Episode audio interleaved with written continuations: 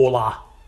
Começa agora a edição número 14 do Animação, o podcast sobre o mundo da animação e seus negócios.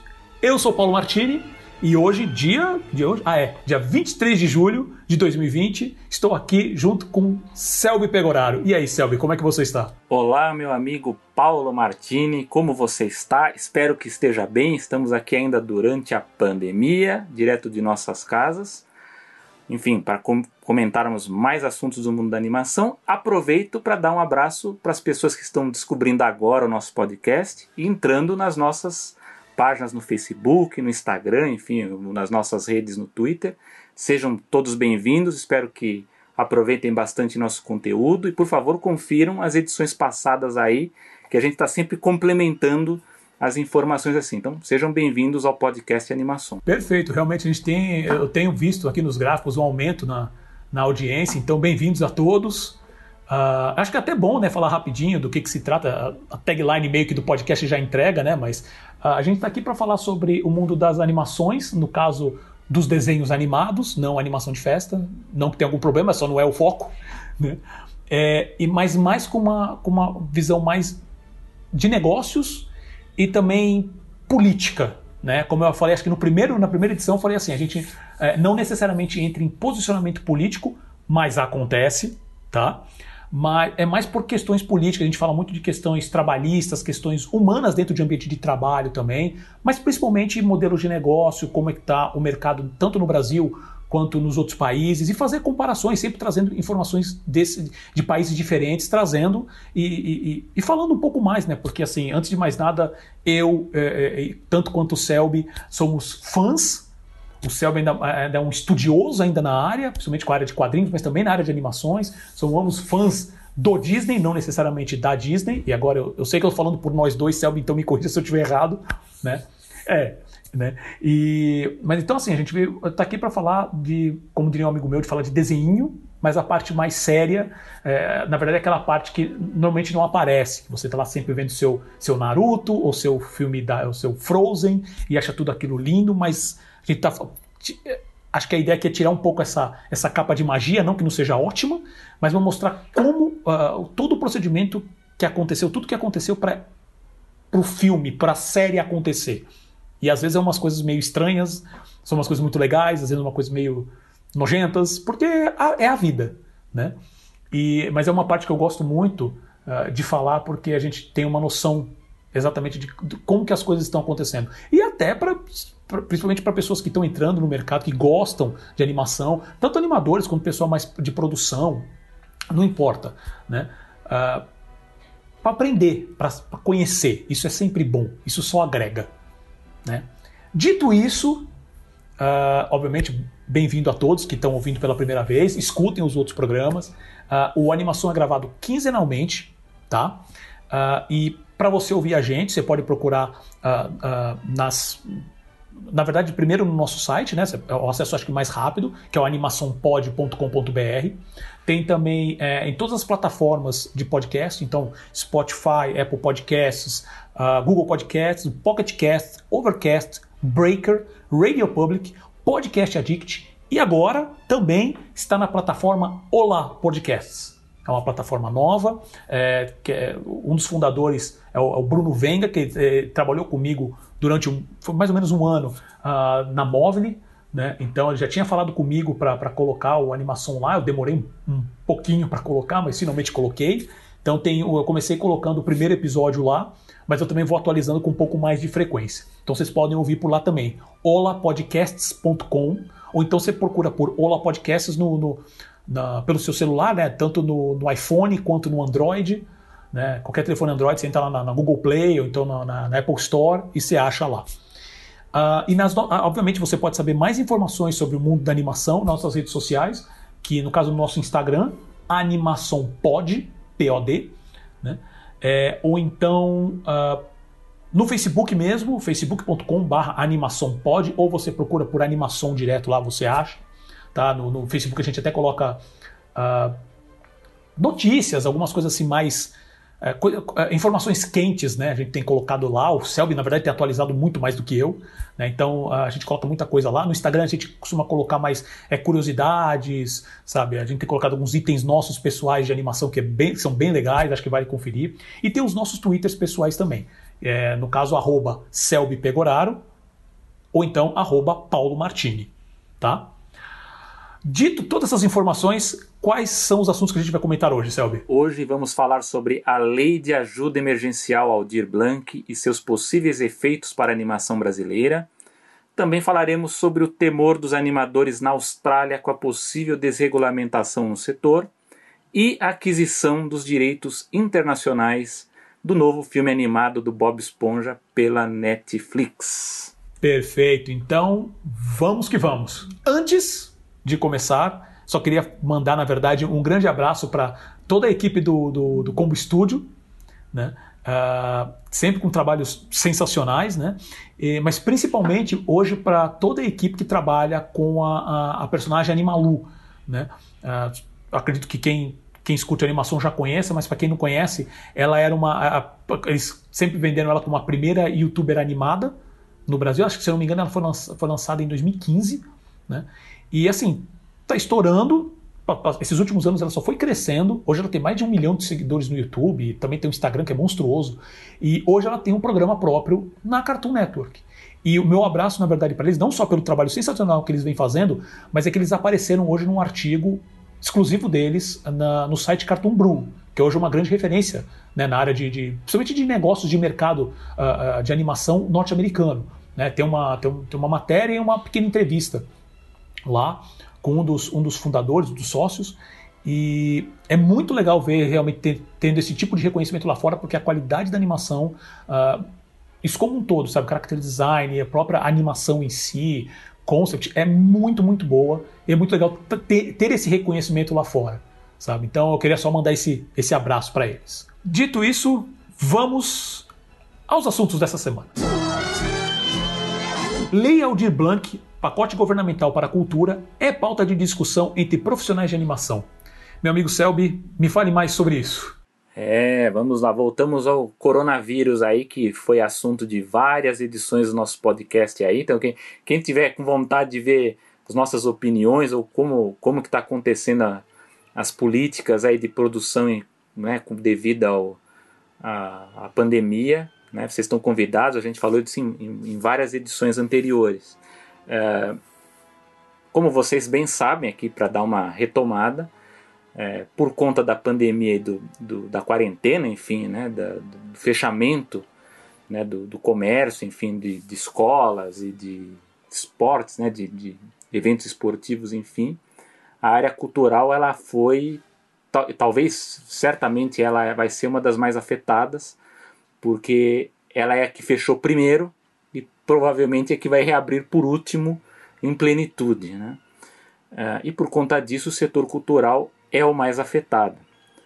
Uh, o governo brasileiro, ele um pouco atrasado, mas ele está aos poucos ajudando os diversos setores né, afetados pela pandemia. E, e a classe artística finalmente teve esse, esse pleito né, dessa ajuda emergencial alcançada recentemente, agora no final de junho, com, com as discussões uh, da, dessa lei emergencial, que partiu do, da deputada do Rio, a, a Benedita da Silva. Né? A, lei, a, lei se chama Aldir Blanc, que é um, um compositor que morreu, ele, ele tinha pneumonia e ele teve a Covid, né? Covid-19, então a lei é em homenagem a ele. Uh, o texto da lei, né, que é número 14.000 017, ela prevê o pagamento do auxílio de 600 reais mensais para artistas informais, como parte de um pacote de 3 bilhões para a área, que serão transferidos da União para os estados, do Distrito Federal e os municípios. É, o objetivo é ajudar os profissionais e as organizações culturais que perderam renda em razão da crise do coronavírus. Uh, ah, para dar uma explicação resumida dos, dos principais pontos desse, dessa, dessa lei, né, dessa, dessa ajuda, então ela vai, ela tem essa pagamento dessa renda emergencial aos trabalhadores da cultura em três parcelas de 600 reais. há também um subsídio mensal para manutenção de micro e pequenas empresas é, e demais organizações comunitárias culturais e também de espaços artísticos que tiveram que paralisar as atividades por causa da pandemia. Uh, e também a realização de ações de incentivo à produção cultural, como a realização de cursos, uh, editais e uh, prêmios também, né? então eh, também está dentro desse programa. O texto ele também já estabelece como deve ser feita essa divisão. Então, é, 50% fica destinado aos estados e ao Distrito Federal, e já a repartição do dinheiro entre os estados segue duas formas distintas. É, 80% dele será repassado aos estados em proporção ao tamanho da sua população, e os outros 20% seguem os critérios de rateio do Fundo de Participação dos Estados e do Distrito Federal. Os outros 50% serão enviados aos municípios e também ao Distrito Federal. A divisão entre eles é parecida com a que é feita pelos estados, mas quem define os critérios de rateio desses 20% é o Fundo de Participação dos Municípios. E o subsídio para manutenção de espaços, é, pequenas empresas é, e organizações comunitárias pode variar entre 3 mil e 10 mil reais por mês. Então a gente já tem uma ideia é, geral aqui, que ela, ela é uma lei é, focada principalmente no artista informal e nos pequenos espaços, né, pequenos e médios espaços comunitários é, de produção cultural em todo o Brasil. Né? Então, um pacote de 3 bilhões, a gente sabe que um país como o Brasil é, é, necessitaria até muito mais do que esses 3 bilhões, mas dentro dessa situação de emergência ele é um dinheiro bem-vindo. Né? Eu tenho alguns pontos a mais aqui para discutir, mas antes eu vou passar para o Paulo para saber primeiro o que, que ele, o que, que ele, como ele viu essa, essa se eles têm uma, uma repercussão dessa lei, né? Para a gente começar aqui a discutir alguns pontos. O que, que você achou aí dessa, dessa da sanção da lei, Paulo? É, já vem sendo discutido né, essa lei específica para a área de, de cultura, né? É, e acabou, agora que você me falou, acabei lembrando nesse momento que eu vi esses dias também uma postagem justamente do, Uh, e agora entrando, até comentei no, programa, início do programa, né, falando sobre questão política mesmo, e agora é uma questão bem política mesmo, que uh, o, o Amoedo, né, do, do Partido Novo, falando que ele foi, não, porque só o Novo que foi o único que foi contra essa, essa divisão desse valor específico para a cultura, porque todas as outras áreas têm os mesmos problemas e a gente não quer fazer esse favoritismo Achei ótimo, achei ótimo. Falei assim, beleza então, beleza então, meu amigo, vamos fazer o seguinte, vamos cancelar todo, todo, todo livro que você tá lendo, toda novela, série, TV, tudo que for assim de cultura, a gente corta. Tá? Acho isso, acho isso o fim da picada. Na verdade, tinha que ser o contrário. Você tinha que pensar nas áreas específicas, porque cada área tem uma necessidade específica. Né? Você tem um tamanho diferente, mas não. Eles acham que é isso. Uh, de qualquer maneira, eu, eu comecei, eu, eu, li também esse, essa, essa questão da lei e tal. Eu acho que vai ter os mesmos problemas que está tendo, os problemas que a gente que, que a gente está enfrentando agora, né, com as com a, com a com o auxílio emergencial, digamos assim, geral. Um dos pontos, na verdade, que se você é um artista e você não está, eh, se você, se você já recebeu o auxílio emergencial, normalmente você não tem mais acesso a esse auxílio. O que de uma certa maneira faz sentido. Né? A ideia não é ficar duplicando ou coisas do gênero. O problema é que assim, é, é um processo emergencial que ninguém a princípio se preparou para isso, tem muita coisa aí que está sendo feita do tipo, ah, eu acho que a gente vai por esse caminho, sem pensar numa consequência mais futura. Cara, eu, eu vou ser muito sincero, eu fico bem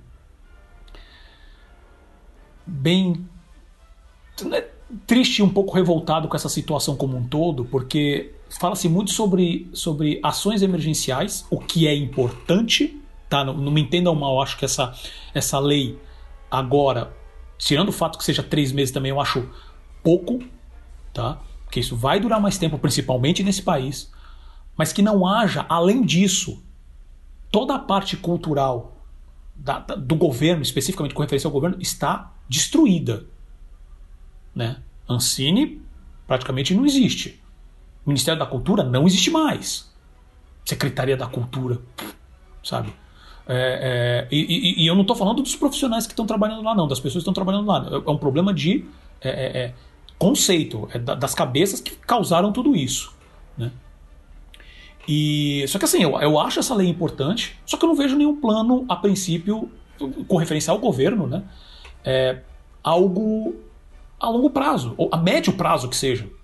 Né? E, e, e, eu diria até que a curto prazo, porque essa questão da lei é, é a curtíssimo, é emergencial. Né? A curto prazo, eu não sei.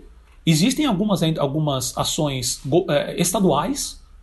Né? Eu, eu, vi, acho que foi hoje mesmo no, no Facebook, o Sidney Guzman postando alguma coisa referente ao PROAC, que é do, do governo de São Paulo. Né? É, isso para quadrinhos especificamente. Uh, mas não vejo uma, uma, uma coisa a, a médio prazo. Tá bom, a gente está dando isso aqui para o pessoal segurar, mas o que, que, a gente faz a partir de agora? O, e outra, específico com referência à animação. O que, que isso aqui tem específico para a área de animação? Porque esse pacote é um pacote para a cultura como um todo. Mesmo que você, como você comentou, Selby, que é uh, referente a, a, ao, ao, trabalhador informal, né? pelo menos um foco maior seria para o trabalhador informal. Tá, mas como que o, que o profissional de animação entra nessa brincadeira? Porque você vai ter, na, o que acontece é que você, você vai ter, uh, e, e, me corrija se eu estiver errado, mas assim, você vai ter associações, você vai ter grupos lutando por esse dinheiro. Né? E isso vai gerar um problema. E, eu, eu, digo isso uh, justamente lembrando qual foi a, a nossa discussão há uns, alguns podcasts atrás, falando sobre uh, o, o, trabalho, na verdade, da, da ABCA o trabalho da, da Abranima, né? a ABCA com referência aos profissionais de animação, Abranima com referência às produtoras. Como que cada uma delas está se organizando? Né?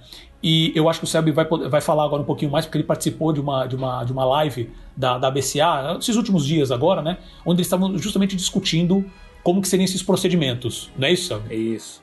Bom, é, complementando o que o Paulo fala, é, Lógico que é importantíssimo termos um pacote emergencial, né?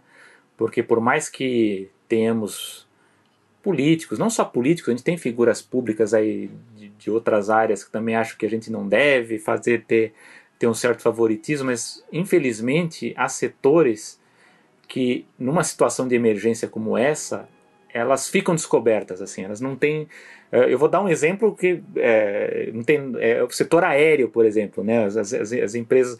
O Brasil é um dos, do, do, dos poucos países que está esperando uma solução de mercado. Né? Eles não estão estão atrasando ajuda, esperando. E o pior é o seguinte: a solução de mercado que pode acontecer é uma fusão. Você pode ter uma fusão entre a Latam e a Azul e aí você tem mais concentração, você vai ter, você vai jogar esse problema mais para frente, né? Quando que a, a ideia da política econômica que existia nesse governo era de diversificar, de você ter mais concorrência, de se atrair mais. Quer dizer, você não ajudando, você vai trazer mais problemas ainda para o setor lá na frente. Né?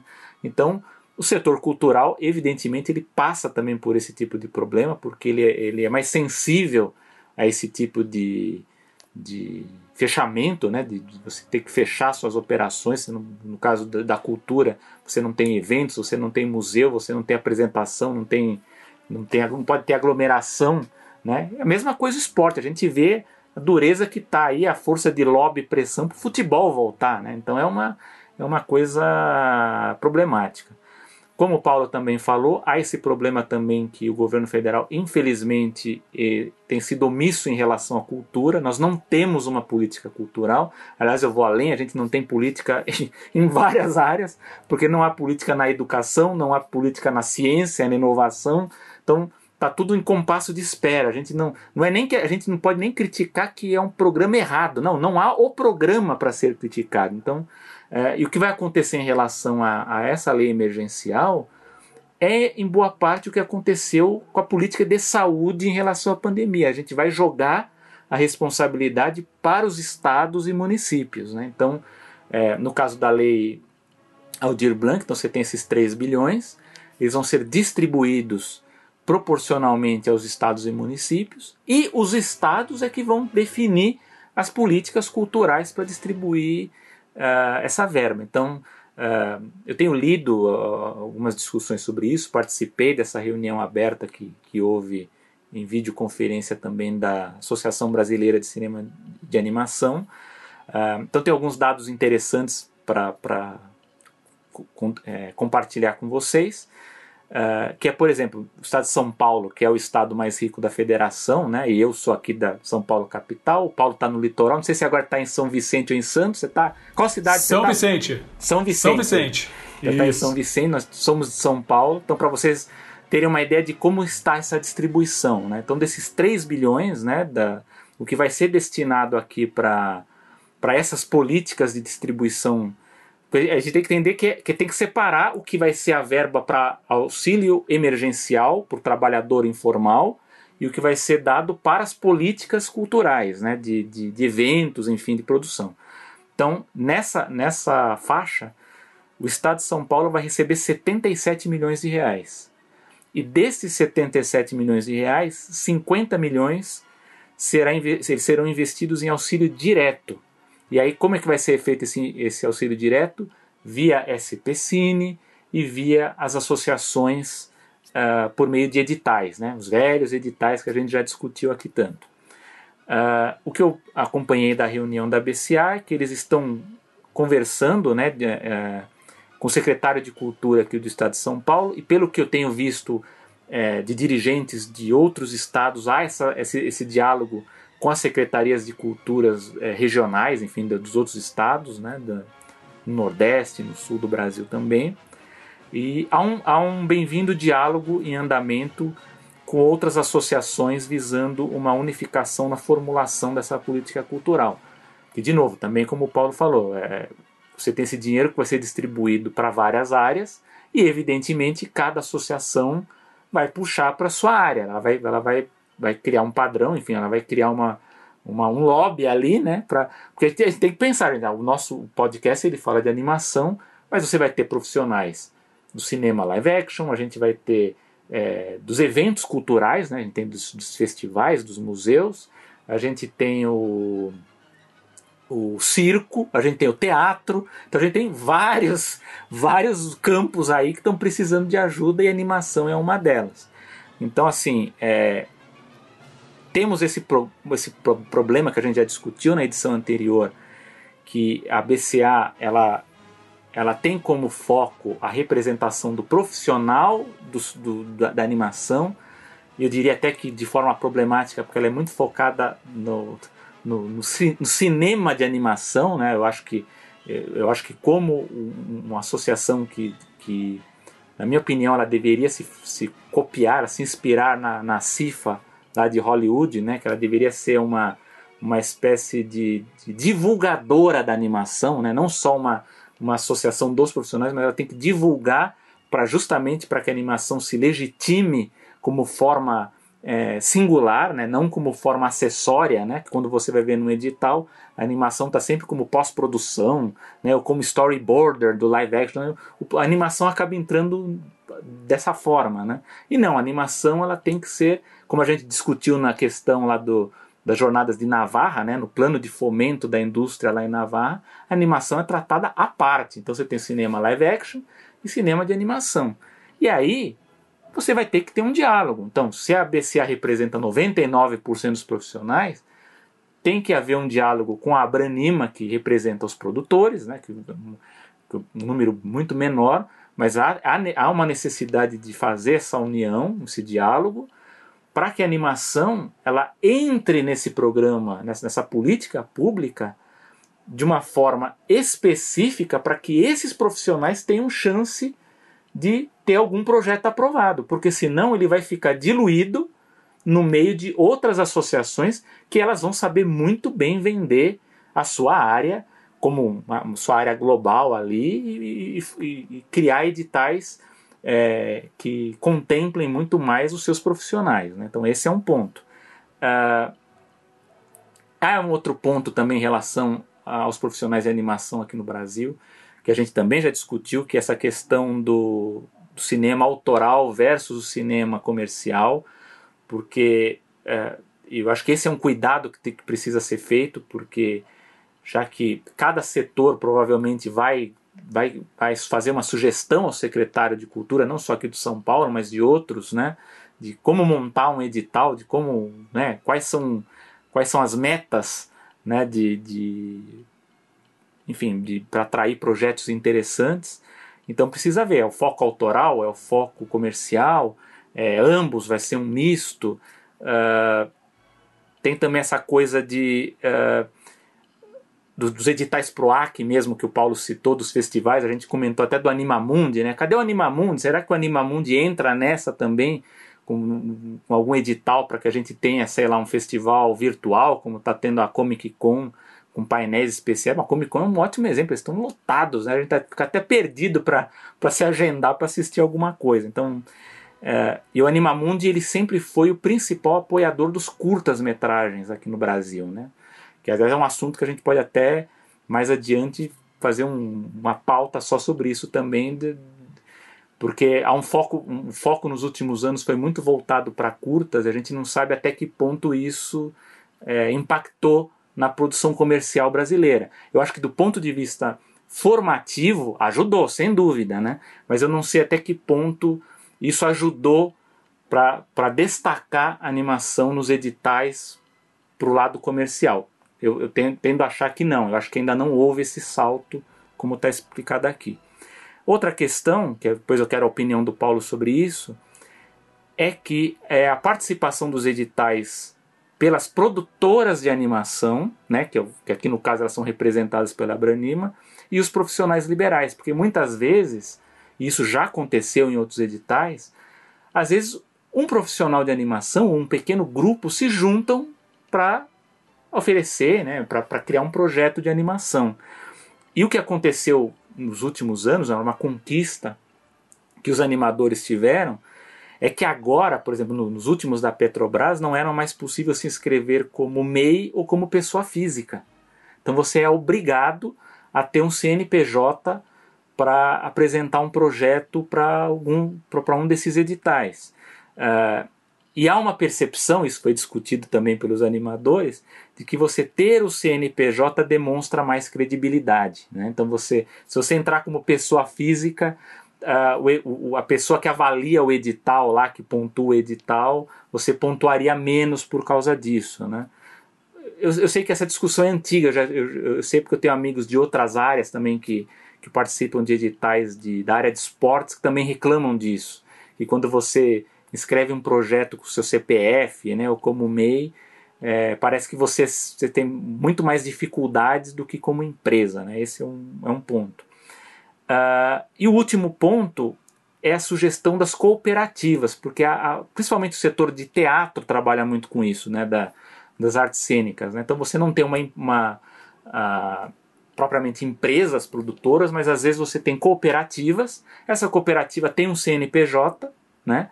Então você pode ter lá grupos de animadores, enfim, não seria necessariamente só da área de animação, né? isso serve para qualquer uma Uh, mas você pode apresentar o seu projeto via cooperativa, usando o CNPJ da cooperativa, e se inscreve no edital. Porém, como isso também foi discutido nessa reunião da BCA, há um perigo no uso da, da, das cooperativas, né? E, e há experiências é, no passado muito negativas, inclusive nessa de teatro, porque como você é uma cooperativa e qualquer um pode escrever projeto ali, é, você pode ter o uso indevido dessa verba, você pode não apresentar o projeto que você recebeu esse dinheiro. Uh, e aí o que acontece? É, prejudica a cooperativa, né, que é o que tem o, o CNPJ. Então, por conta de, uma, de um grupo ou de um profissional que se comprometeu apresentar essa produção usando aquele CNPJ, você corre o risco de prejudicar um grupo inteiro que é, que é dependente dele. Né? Então, esse é um, Uh, era uma sugestão, inclusive, né, para essa coisa de você não ter o CNPJ, né, de você montar uma cooperativa. No caso, a, a Associação Brasileira tem o CNPJ, não só ela, como, como as outras, né, mas há esse risco né, de você é, fazer com que profissionais liberais se aproveitem né, disso aí e acabem. E às vezes nem é, às vezes nem é por uma maledicência de, de, de, de né, da pessoa, ah, não, vou me aproveitar para desviar dinheiro. Não é, não é bem isso. Às vezes a pessoa não consegue fazer a produção, porque ela, sei lá, é igual o projeto de catarse de livro. Às vezes a pessoa acha que pode fazer por mil reais um projeto e quando vai ver precisava de dez, e aí não entrega, né? Só que você recebeu esse dinheiro, né? E por causa disso você compromete o, a cooperativa, você compromete o grupo todo. Então, uh, enfim, esses são as, os, os, pontos principais. Uh, eu acho que acho muito bem-vindo a abertura para o diálogo. Eu acho que é, eu acho que esse é, talvez seja o, o melhor ponto da, do que eu fiquei sabendo na reunião. Você tem que a, falar com a Branima, abrir diálogo com outras associações também, Abra Games, também com os produtores, ver o que, que os produtores acham assim, em relação a, a, a editais que eles fazem no mercado internacional. A gente tem que ver também, a gente tem que pegar exemplos positivos de fora para aplicar aqui, porque já que a ideia é conversar com as secretarias de cultura, eu acho que a gente tem que evoluir, né? não ficar mais no, no, no, que era antes, né? Já que o dinheiro é limitado, a estrutura é limitada, né? Pô, como é que você, vou, vou apresentar um projeto de uma série com, com edital que tem uma verba muito limitada, né? Ou então eu vou fazer só um de um curta e o, e o curta só vai para o festival, será que compensa? Né? Então todas essas discussões, eu acho que isso, como o Paulo falou no início na apresentação, é, lógico que a gente não está aqui para resolver todos os problemas, a gente está aqui para aprender e para, enfim, sugerir, discutir ideias, ver o que, o que, que dá certo, o que, que não dá, mas são formas da gente evoluir, não ficar parado no tempo, trazer novas opções, enfim, novas ideias, para que a gente tenha mais produções, para que as pessoas possam. A gente tenha uma geração nova é, empolgada. Acho que a gente nunca teve tantos profissionais jovens de animação no, no, no mercado, né? Muitas continuam trabalhando porque elas são aproveitadas em outras áreas, né? vão para a ilustração, vão para o cinema live action, vão para a publicidade. Mas enfim, a gente tem uma mão de obra qualificada, né? Então é uma questão, vamos conversar com, secretar, com as secretarias de, da cultura? Vamos. Mas vamos trazer ideias, vamos trazer o que, o que pode dar certo em relação a, a, ao mercado, porque eu sei que é cedo para a gente falar em indústria, porque eu acho que indústria, até porque a gente não tem política nacional, estadual ela ela ainda é limitada, a nacional então nem se fala, mas eu acho assim, a gente já tem um mercado, a gente já tem uma mão de obra qualificada, eu acho que o que a gente pode começar a pensar é dialogar para pensar em duas coisas. Uma, o que, que a gente pode melhorar nessa questão de editais e de fomento de projetos. E o segundo ponto, legitimar a animação como campo singular, específico, e não mais acessório de outras áreas. Eu acho que é nesse ponto, nesses dois pontos, que eu acho que a partir, não, isso não só agora para o programa emergencial, mas eu acho que a curto prazo, eu acho que é isso que os animadores brasileiros precisam pensar para que a gente tenha uma evolução, enfim, no campo de trabalho. E aí, Paulo, o que, que você acha dessa resumão aqui que eu fiz aqui do, do programa da lei emergencial? Adorei o seu uso do resumão que de resumo não tem nada. Mas, não, tem bastante coisa assim. Tem, tem alguns pontos aqui que eu queria discutir, que eu queria falar, mas. Uh, tem, um, tem um específico que eu acho que ele, que ele engloba. Né? Uh, todo, esse, todo esse processo, a gente assim, vem, na verdade, acho que de, de, de anos de uma certa desorganização. Como, como, como segmento, né? Que nem você falou assim, poxa, a gente precisa ter uh, a gente precisa ter eh, bater realmente na tecla das pessoas e, e, e falar que é só existe animação. Animação, primeiro que animação não é um gênero, a animação é uma ferramenta. Você faz qualquer coisa com ela. Né? Você pode entrar, eu, entraria até no, na, na, discussão, levantaria essa como é que é polêmica, né? Que na verdade o live action, né? Você a, a, filmar pessoas, capturar imagens ela é uma subdivisão da animação, porque a animação nada mais é que você mostrar movimento quadro a quadro. Você pode mostrar movimento quadro a quadro com desenhos, com, com estátuas ou com pessoas, né? Mas não é, não é esse o momento da discussão, é só para gerar polêmica mesmo, né? Mas eu acho que toda essa conversa com referência à lei específica Aldir Blanc, ela, ela tá mostrando que a gente a área de animação fala a gente porque às vezes podem nem me querer, nem me querer na área, mas assim, eu, meu mundo é um mundo de animação, né? E mas há uma desorganização enquanto profissionais, né? Então é muito legal já ver, por exemplo, a, a própria BCA se juntando, a, a, a criação da Abranima para também a uma organização do lado das produtoras, mas nós esse processo está sendo organizado agora nos 48, já verdade já estourou o segundo tempo, já passou os pênaltis, já passou tudo. Não quer dizer que não é para fazer, mas é que a gente vai enfrentar problemas e nesse começo, pelo menos, a gente pode é, sair com quase nada. E esse é o meu receio com referência a, a essa lei emergencial, porque já, já vai haver outras associações, outros grupos, cooperativas, e até outros profissionais mesmo, que já vão poder ter acesso muito mais rápido a esse, a, a esse valor do que o pessoal de animação, o que é ruim. Né? E muitos dos pontos aqui que você comentou, que eu vou comentar rapidamente, é, por exemplo, você falou a questão dos curtas, né? que entra até a Animamundi nessa questão. Uh, que você comentou que, poxa, talvez a Animamundi seja um, um, um concentrador hoje dos curtas né? Uh, com referência à, à, divulgação dele mesmo. E eu, agora, me desculpa, Selby, eu não sei se você falou quando a gente estava conversando antes da, da, Você falou tanta coisa que agora eu me perdi um pouco. Não, eu falei, falou... falei, falei no falei. Ah, você falou? Ah, então tá, porque a gente comentou sobre isso também antes do pro ouvinte, né? A gente falou sobre isso também antes Na de começar a gravar. reunião de é, pauta. nossa pré-pauta, pré vamos dizer assim, né? Mas tem essa questão e, e o Animamundi hoje, ele ninguém sabe o que está acontecendo com o Animamundi. E, e, que eu acho também isso muito estranho. Como você me mencionou, né, Selby? A, a San Diego Comic Con já está fazendo agora. Começou hoje o quê? Hoje, é, hoje é dia 23. Não, ontem, começou né? ontem, ontem, Começou ontem. É, com alguns painéis. Eu não sei se eu vou conseguir ver, acho que nem você vai conseguir ver alguns, mas tem alguns painéis de animação interessantes. Mas se a gente conseguir, a gente fala na próxima edição. E o, o San Diego em si ela tá rolando nesse formato diferenciado tal. O Animamundi está sem atualizações até nas redes sociais há alguns meses atrás. Tudo bem que todo esse processo com esse desgoverno que a gente tem hoje, e, e, e o Animal Mundi sempre foi absurdamente dependente, principalmente da questão, da, da, do financiamento da própria Petrobras, né?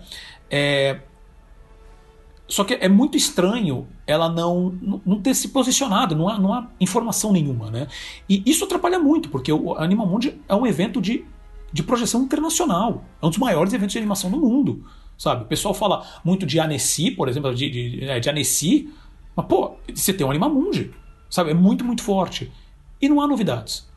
Né? Então, assim, é, é, ele acabou talvez se transformando, porque o Animamundi tem mais de 20 anos. Né? Ele acabou se transformando nesse, nesse gargalo bom, porque ele, ele, ele projetou muita animação boa brasileira para fora, né?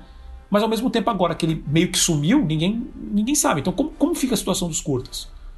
E agora com os editais, que, que se tiver algumas pessoas dentro desses editais que até olhem como falando assim, não, tudo bem, eu vou colocar curtas aqui porque eu sei que, pô, vai pro Animamundi, vai para alguns lugares. Já não tem o Animamundi, fala, ah, então deixa, vamos deixar só para esse outro, esse outro gênero, vamos deixar só para live action, então.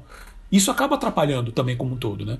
É, e entra nessa questão também do que, isso é uma discussão que dá para, sei lá, quantos programas, né? Mas que é a questão do modelo de negócio de curtas.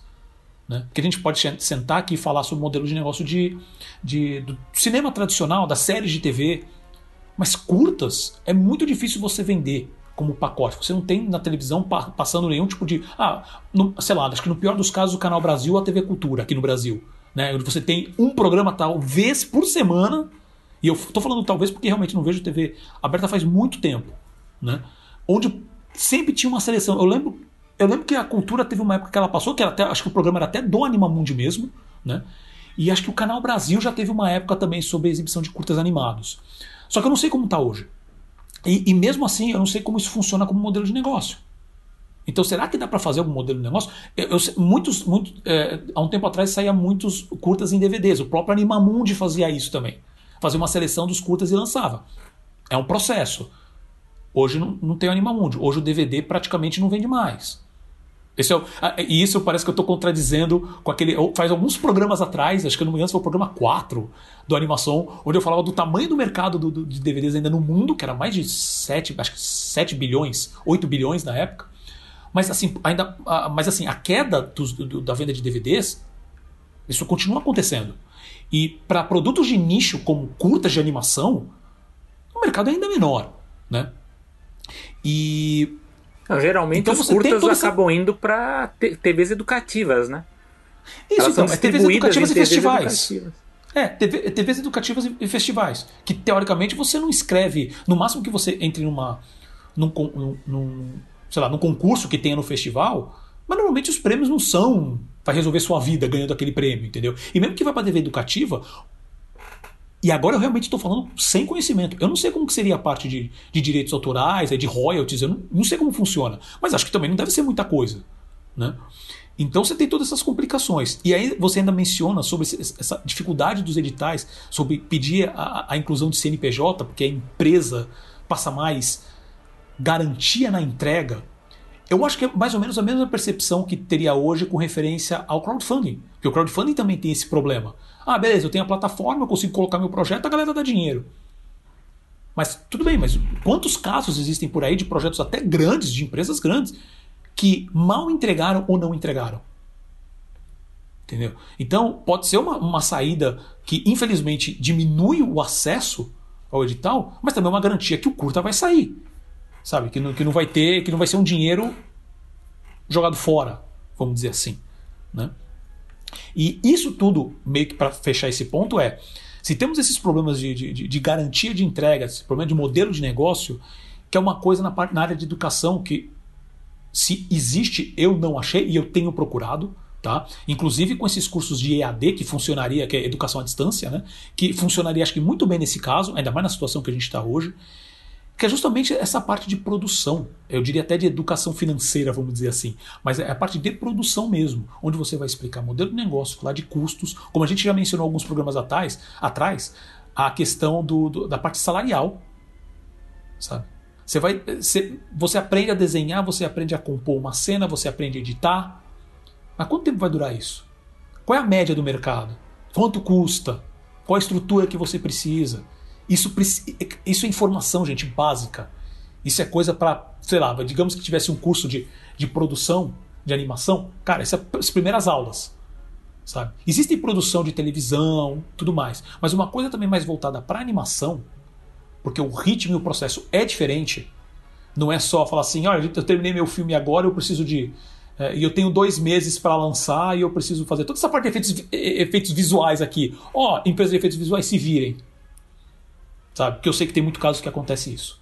Né? É, então, uh, eu citei todos esses pontos para falar que a discussão é longa. Uh, precisa continuar conversando, precisa focar. Isso é, uma, é, esse é um ponto também que a gente discutiu pro pauta. Né? Que a gente precisa focar. Tem uma associação como a BCA, como uma Abranima, ela tem muitas coisas. O Sérgio mesmo falou, você tem que divulgar animação, mas você tem que ser também um ponto de contato entre todas as áreas. Você tem que servir de consultoria, você tem várias coisas que uma associação precisa fazer. Mas nesse processo onde estamos ainda perdidos, precisa encontrar um tópico, focar nele e entregar ele. Sim, estamos num processo complicado, temos essa emergência. Tem que sair, mas assim, precisa então, por exemplo, se for o fato focar nisso agora, como a gente consegue para correr atrás desse dinheiro? Então foca nisso, esquece o resto porque é um trabalho voluntariado ainda, é um trabalho muito complicado, sabe? E para depois a gente começar a estruturar, mas já com isso, com isso em mente, já começando a estruturar a um curto, médio prazo. Né? Óbvio, sempre a longo prazo, mas tem que voltar, começar a voltar a engatinhar para depois começar a tentar dar os primeiros passos para andar. Né? Tirando aquelas conversas, aqueles papo imbecil de, de, de, de eu estou fazendo aspas aéreas aqui agora, de empreendedora, você tem que aprender a correr antes de aprender a, aprender a andar. Ah, não é assim, você vai, você dá, vai, vai cair a cara muitas vezes, você não vai correr e você não vai andar, e você vai se machucar. Entendeu? Então tem que ser um processo, tem que pensar a longo prazo, tem que pensar em unir maior número de pessoas e direcionar. A lei é importante, muito importante, a discussão é, tem que ser agora um pouco mais voltada até para ela, para ajudar as pessoas que não estão conseguindo. Mas, gente, Vamos então começar a, a, organizar e falar assim: tá bom, qual vai ser o próximo passo além disso? Ah, tem 400 milhões de coisas. Não. Foca em um. No máximo dois. E vai fazendo. E vai andando com esses dois. Até, até deixar eles estruturados o mínimo possível para falar assim: tá bom, vamos pro terceiro. Porque senão você não vai fazer nada direito. É. É, como, como eu disse, disse no meu resumão, que na verdade é um big ultra resumão, né? Muito, é um resumão de duas horas, não, não, foi, não durou tanto tempo. É, é como o Paulo falou, eu acho que tem esses dois pontos que eu acho que são muito importantes, porém, sendo racionalista, eu acho que não dá tempo de resolver o segundo ponto, que é o da legitimação da animação, porque isso demanda primeiro um, um, trabalho de convencimento, e isso a gente não faz em semanas e meses, isso a gente faz em anos, né? Como em outros países isso aconteceu. Então acho que agora o foco é realmente no, no, no desespero, na formulação do, do que, que, como pode encaixar animação nos editais para que os, alguns projetos recebam essa ajuda, né? além dos que vão, provavelmente alguns, acredito que tem direito ao auxílio emergencial, é quem não, não teve trabalho ou não recebeu aí no, nos últimos meses. Mas eu acho que nesse, nesse primeiro passo vai ser o foco nos editais e, e pelo que eu entendi, aliás, a gente, é, é, bom que a gente que as pessoas tenham em mente aqui.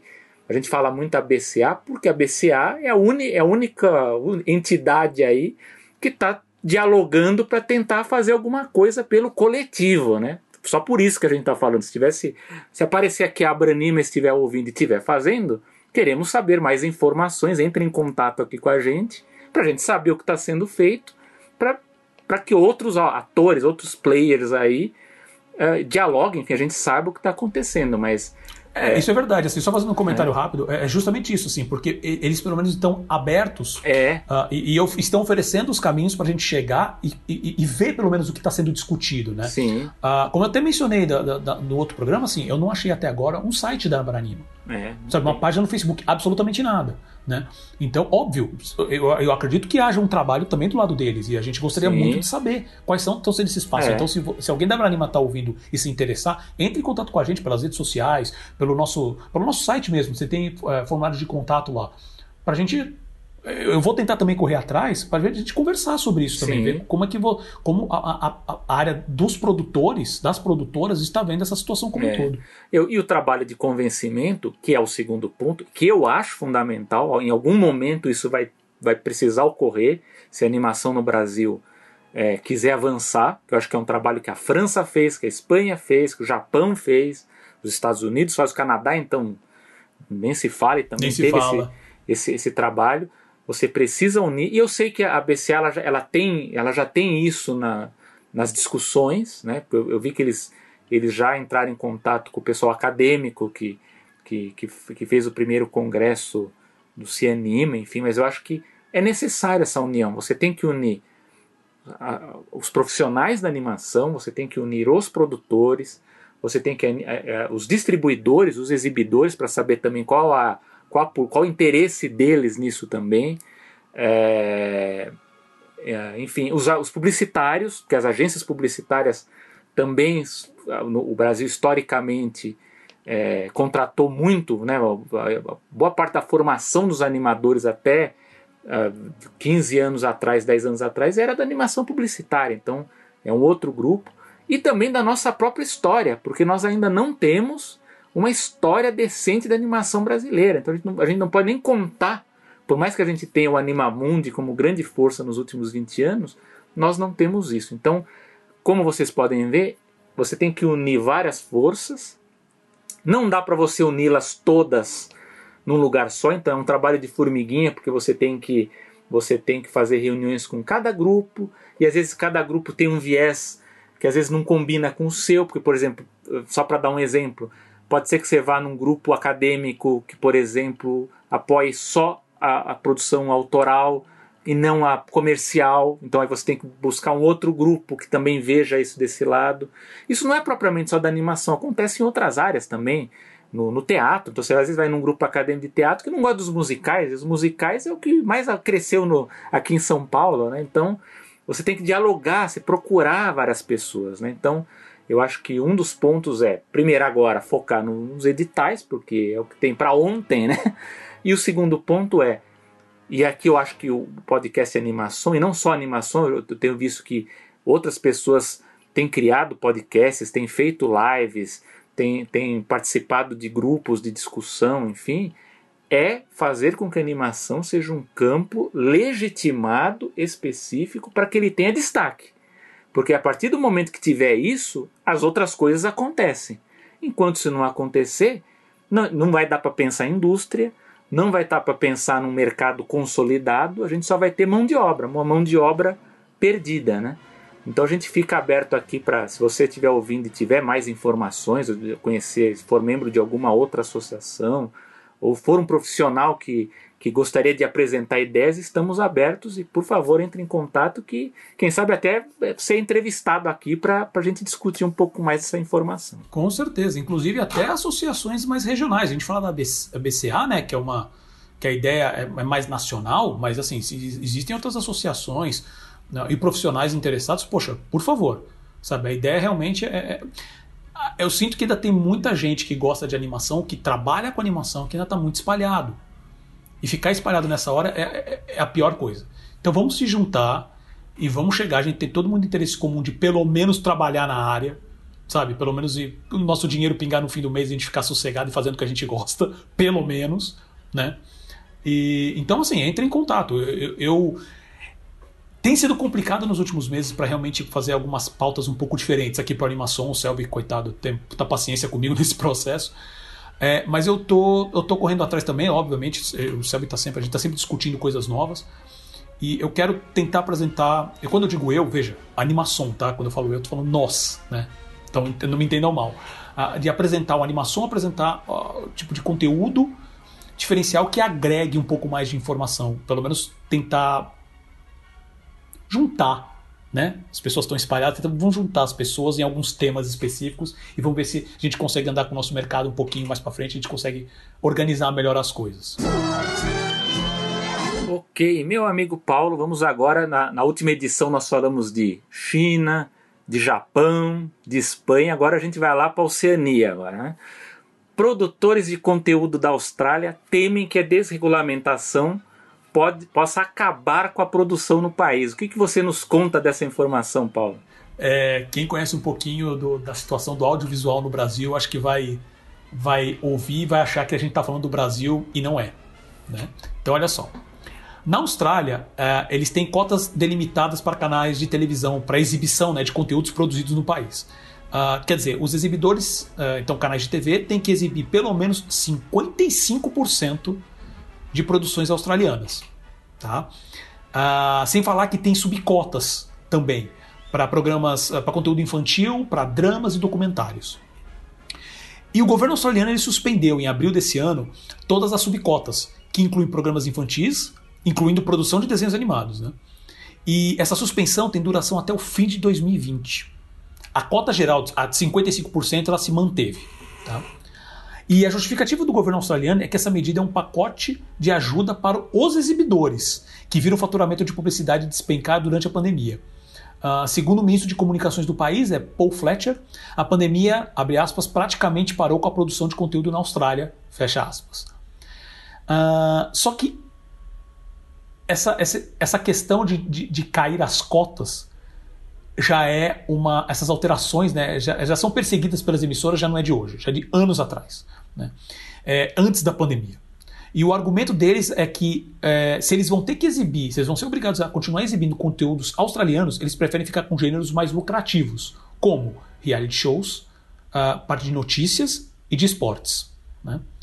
Uh, o outro argumento que eles usam é que o conteúdo protegido pelas cotas eles não, não tem mais tanta relevância nos canais tradicionais, né? E, e só nas novas plataformas, como YouTube e Netflix.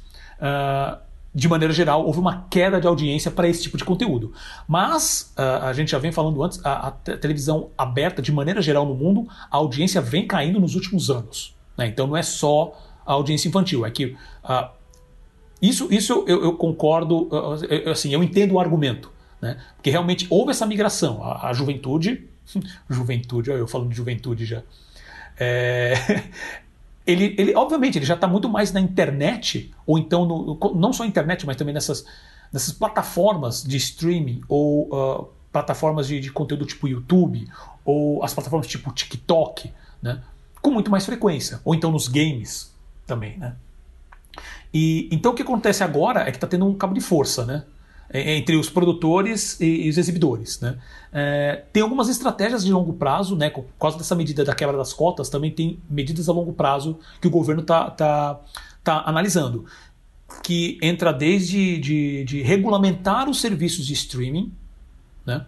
Uh, e até no outro ponto, né? a, a abolição total das cotas. Eu tenho comentários interessantes sobre isso, mas antes eu vou passar para o Selby. Selby, o que, que você Quais são suas, suas opiniões sobre isso? Bom, eu vou fazer uma coisa que é muito fácil para mim, que é fazer comentários curtos, né? Vamos ver se eu consigo fazer. Bom, não, não, não, na tem verdade, problema, só tem até eu- agora só deu duas horas de podcast, é, eu não já tem problema, sab- fica à pela reunião de pauta, já sabendo o que você vai falar, eu já, já dá para dividir. Bom, não é muito diferente dos, do problema que a gente vê no Brasil, né? Não só no Brasil, em outros países a gente tem essa, essa discussão sobre as TVs abertas, né? Que são os broadcasters, né? As, as redes de TV. E é, é, é o que você falou, assim, há um problema, é uma reclamação antiga das redes. No Brasil também a gente teve, quando se discutiu essa questão de cota de produção nacional, as redes sempre reclamam. Ah, no caso da Austrália, eu acho que a reclamação ela tem um pouco de fundamento, porque a cota realmente ela é alta em relação a outros países que fazem essa política de cota. Na Europa também há essa, essa- essas políticas de cotas, inclusive na, de- dependendo do país, você tem até canais específicos que só podem eh, exibir produção nacional. Né? Então você vai, eh, sei lá, você vai para Barcelona, você tem um canal de catalão, né? programação local da, da região. Então, ou você tem na BBC, né, lá na, na Inglaterra, que é produção também britânica. Ah, no caso da Austrália, você tem uma cota muito alta, e esse fenômeno que o Paulo falou, que é a audiência em queda, e mais grave ainda do que a queda de audiência, é a queda do faturamento e publicidade. Porque a publicidade ela está, a cada ano que passa, saindo da televisão, saindo do impresso também, né, da publicação impressa, e indo para o meio digital, né, indo para plataforma streaming, indo para aplicativos, ou indo para sites, enfim, para YouTube né, e outras dessas plataformas. E isso tem feito um grande estrago nos broadcasts. A gente pode ver isso muito bem, é só usar o exemplo do Brasil mesmo para se espelhar, que você vê que as, que as, as grandes emissoras elas estão começando a reduzir o investimento delas em programas de auditório, em, em programas de variedades, é, em telenovelas. Aí você vai falar assim: ah, mas continua tendo uh, as, as duas novelas na TV Record, as, as três, quatro na Globo. Sim, estão. Mas se você prestar atenção, as equipes são menores. Você tem já elencos menores, você tem produção um pouco mais econômica. Por quê? Porque é efeito disso. Está entrando menos dinheiro. Então você tem que compensar isso é, de alguma forma. Uh, e, aí, e a saída que essas grandes emissoras têm, essas chamadas emissoras abertas, é o que? É investir em produção local, nacional, que atraia mais audiência. O que tem atraído mais audiência e publicidade, que no fundo é o que importa para eles, não é nem tanta audiência e sim atrair a publicidade, o dinheiro da publicidade, são os esportes, no caso do Brasil especificamente futebol, por isso o lobby para o retorno do, do futebol, e o jornalismo, o jornalismo ao vivo que se chama, né? Que você também tem por isso que você tem Globo News, é, CNN Brasil, Record News, porque mesmo tendo uma audiência de nicho, se descobriu que é uma audiência qualificada e isso atrai uma boa publicidade, uma publicidade que você pode ganhar bem em cima. E reality shows, né? Os Big Brothers da vida, enfim, também isso atrai audiência. Uh, no caso da Austrália, né, que é o ponto aqui, mas eu acho que vale para qualquer país que tem essas políticas de cotas, eu acho assim, a gente chegou num ponto em que realmente a política de cota ela prejudica as, as broadcasters, as grandes redes de TV. Eu acho que não sei se, se a ideia é, é, acabar com as cotas, eu acho que, que na, na, medida do ideal não deveriam existir, mas eu entendo porque existem. Mas eu acho o seguinte: com a, a popularização das plataformas de streaming, eu acho que a política cultural ela deveria migrar cada vez mais nas plataformas de streaming. Então eu acho que como eu acho que o Brasil ele fez uma, ele fez uma boa política no, no, há 10 anos atrás, que foi o quê? Que foi a cota na TV paga. Você começou a ter muita produção independente nos canais por assinatura, porque quando começou eles tiveram que importar programação antiga das TVs abertas, você via muita novela antiga nos canais. Às vezes o canal não tinha nada a ver com novela ou com série, mas eles exibiam a, a, as séries das TVs abertas, das redes abertas. É, mas aí aos poucos começaram a investir em programação das produtoras independentes e algumas vezes as redes abertas compravam de volta o que passava na TV paga e ia para a TV aberta. Eu acho que esse movimento é um movimento interessante que o Brasil testou e que eu acho que poderia ter um novo gás se você partisse para Netflix, enfim, para outras para outras grandes é, enfim, serviços de streaming. Lógico que elas vão chiar, porque elas vão, vão usar isso, reclamar que isso é uma intervenção, mas eu acho que, é, do ponto, se a gente for pensar que realmente a publicidade e a audiência estão em quedas nas redes abertas, eu acho que os governos sim precisam migrar é, o seu foco para os serviços de streaming. E mais do que isso, como é que você pode. Eu acho que provavelmente é isso que o Paulo vai comentar, então já vou dar o gancho para ele que é uma forma de como você pode compensar os ganhos que essas plataformas de streaming têm, no, no, não só no Brasil, como acredito que também tenha na Austrália, para fomentar a cultura nacional, a produção nacional. Então acho que aí sim, eu acho que talvez mais importante até do que cotas, mas acho que as, as cotas até entram também nisso, mas eu acho que há uma forma de como você pode taxar sem prejudicar também essas empresas, porque essas empresas lucram muito com, com o serviço, mas como que pode ser feito isso para fomentar a produção cultural? Então agora eu jogo a bola para o Paulo, já encerrei meu assunto, vou jogar para ele para ele não, não, se alongar muito aqui. Não, com certeza, Selby. É, então, eu tenho um comentário sobre essa questão das cotas, que eu estava até pensando nisso agora, porque você falou que assim você não é muito a favor de cotas. Não, eu, não sou, eu não sou a assim, favor. Assim, não sou a favor de cotas como a da Austrália, que é, sei lá, de 55%. Né? Eu acho que as Perfeito. cotas aplicadas no Brasil elas foram muito positivas. Eu acho que foi, foi, deu um equilíbrio bom para. Uhum. É, porque um dos pontos que eu, que, eu, que eu pensei nisso agora, na verdade, que eu falei assim, poxa, mas qual que é a diferença nesse caso das cotas? Não só a quantidade, realmente, a quantidade da Austrália de 55%. Rapaz, acho que assim, na verdade, esse era o plano inicial aqui, é. né? Ele, ele começaria com 30% e ia escalonando até chegar em 50%. Eu não sei se che já chegou. Eu, isso realmente, eu não até sei. dei uma procurada nisso, não achei essa informação. Tá? Mas existia. O plano da TV a cabo que chama a lei, a lei da TV paga, na verdade. Né? Incluía isso, ele começaria com acho que com 30%, se eu não é. me engano, e chegaria até 50%, que seria o limite. É, mas existe uma diferença que eu acho que, que acho que é até um pouco crucial na situação da Austrália, que é o seguinte: uh, o conteúdo norte-americano aqui no Brasil, de uma maneira geral, ele sempre foi uma coisa nichada na TV aberta aqui no Brasil. Mesmo, mesmo com a situação que a gente sempre teve, é, você tinha os desenhos animados um pouco na parte da manhã, de vez em quando uma série de madrugada, um pouquinho depois do horário nobre. Isso falando das TVs abertas, né? Uh, talvez um canal ou outro, uma Bandeirantes que de vez em quando jogava algumas séries no meio da tarde. A Manchete, conhecida principalmente há um tempo atrás por causa de Cavaleiro do Zodíaco, que era infinito. Aí as animações japonesas estouraram no Brasil. Tudo mais. Uh, mas de maneira geral, o conteúdo, principalmente a Globo, Globo SBT, era muito conteúdo nacional. Tudo bem, programa de variedades, novela, telejornalismo. O que eu acho que pega muito mais essa questão na Austrália é que lá todo mundo fala inglês. E o maior conteúdo em inglês vem dos Estados Unidos. Então eu acredito que chegue lá também super barato. Não só da, dos Estados Unidos, mas também nesse caso da Inglaterra. Que também tem uma estrutura boa de conteúdo, tem conteúdos famosos mundialmente. E, e a gente falando assim, pode fazer alguns comentários de alguns programas ingleses que a gente conhece, que ficaram famosos mundialmente, Downton Web, Doctor Who, a própria série do Sherlock. Isso eu estou falando de coisas mais recentes, se bem que o Doctor Who é de década de 60, né? Mas você tem alguns programas que, que, da Inglaterra, o The Crown mesmo no Netflix, eu acho que se eu não me engano é produção inglesa. Mas tudo bem, isso é uma coisa mais específica de, de, de, de serviço de streaming, né? Eu não lembro de nenhum programa especificamente australiano que tenha ganhado essa, essa, essa, essa projeção. Aliás, então, vindo conteúdo mais barato, que é o mesmo problema que a gente enfrenta aqui, na verdade, porque o conteúdo vem muito barato. Então a questão das cotas aqui é para é pra dar uma segurada. É. Né? Você, assim, você tocou bem, mas... num, num, num, ponto muito assim que eu, eu pensei e esqueci de comentar. O que acontece na Austrália é o seguinte: pelo fato de ser inglês, né, porque eles falam inglês, porque assim, é lógico que o Brasil, muitos desses programas de variedade que eles são, são formatos importados, né?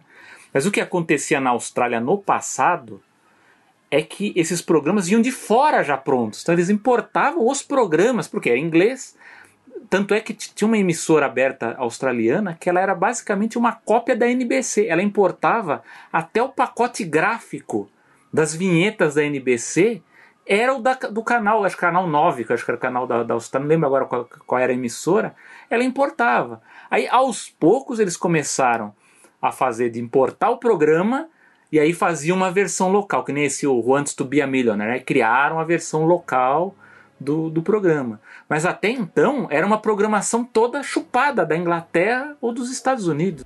Sendo que não precisava de adaptação nenhuma, porque no nosso caso, até o conteúdo estrangeiro a gente precisa pelo menos legendar ou dublar. Eles não, o conteúdo estava pronto. E, e, a gente sabe dessa questão da, da, do soft power, né? Com todo o, o, apoio que tem, toda a força que o próprio mercado norte-americano tem, e o próprio inglês, com uma estrutura talvez bem mais montada, cara, o conteúdo chegava lá com um valor muito baixo. Você não tinha como competir. Então eu entendo até esse 55%.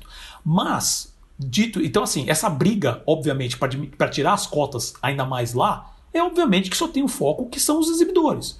Eles que vão tirar e falar assim: eu vou gastar menos, vou ganhar mais. Ah, mas não tem indústria de produção no país.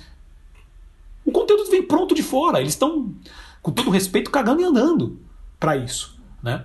Que é um problema mais. É, óbvio, é, a proporção deles, como eu comentei aqui, é pior. Né? É uma situação bem pior. Mas gente tem um pouquinho disso aqui. E o, nosso caso, na verdade, isso aconteceu na TV, na TV paga. Eles começaram a vender um pacote, quer dizer, co cobrar um pacote mais caro por um conteúdo que vinha muito mais barato e já pré-formatado de fora.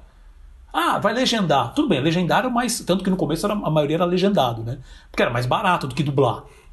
Gera menos tempo, se entrega mais, em menos tempo e é mais barato. Aí começaram a dublar, porque o pessoal, até as próprias, eh, os próprios canais a cabo notaram que os programas dublados é, é, eram muito mais vistos. Né? Tanto que hoje a TV a cabo, você coloca a língua principal, é sempre português. E alguns você consegue jogar para o inglês. Tem outros que já até desencanaram disso, toda a programação dublada. Né? Então tem esse ponto, que, que é o que acontece aqui, até para fomentar também, porque assim, a, a, a, o nosso problema, o problema, desculpa, nosso problema aqui no Brasil é porque a produção, por exemplo, da Globo era a Globo que fazia, a produção da SBT era a SBT que fazia. As produtoras independentes quase não entravam, né? Com o tempo isso foi mudando. Uh, e aí, quando chegou a, a, TV Paga, falou assim: bom, TV Paga, os caras estão vendendo conteúdo de fora, eu tenho que fazer. Então, essa lei da TV Paga, eu acho que foi é, necessária e foi boa. Né? Isso realmente fomentou pra caramba. A, a, própria produção de animação do Brasil melhorou muito por causa disso. Né? E não quebrou personagens... nenhuma empresa. E não quebrou nenhuma empresa. Ai, meu Deus, porque as cotas vão acabar. Né? Isso é balela. Né? Obviamente que existe uma. Você tem que se, se adaptar ao modelo de negócio, mas você tem um mercado muito mais sadio nesse processo. Né? Só que essa briga acontece aqui também, continua acontecendo, e eu vou mencionar um ponto específico que eu achei legal. Uh, legal no sentido de, de, de, interessante, não no sentido de que tipo, estou concordando horrores com a atitude, principalmente das. Porque a gente menciona, a, gente falou né, das, das TVs, é, dos broadcasters, né, da TV aberta, mas tem a questão das empresas de telefonia celular, que hoje são, uma, uma, uma, são exibidores ali por baixo dos panos, mas é o, o pano mais transparente que existe do mundo. Né? E, e eu achei um, uma notícia aqui bem interessante do site Telesíntese, que é de agora, de outubro de 2019, onde a Claro, a Netflix e a BERT, que é a Associação Brasileira de Emissores de Rádio e Televisão, isso eu achei um absurdo, da BERT está nesse, nesse balaio, que mostram que não concordam com a política de cotas de exibição e também são contra a Condecine. Já vou entrar na questão da Condecine. Uh, segundo essas empresas, o projeto de lei número 57 de 2018, que é o ele, ele que é exatamente isso que eu comentei agora nas informações, né, que eu falei que eles estão tentando regulamentar os serviços de streaming. Essa lei 57 de 2018 é a mesma coisa aqui no Brasil, eles estão querendo regulamentar serviço de, stream, de streaming. Né? É, eles chamam esse, essa lei de intervencionista e que pode impedir a entrada de investimentos no Brasil. É a, é a velha choradeira de homem rico. Vamos dizer assim, né? E são palavras minhas, tá? O Selby.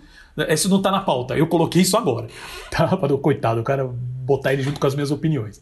Né?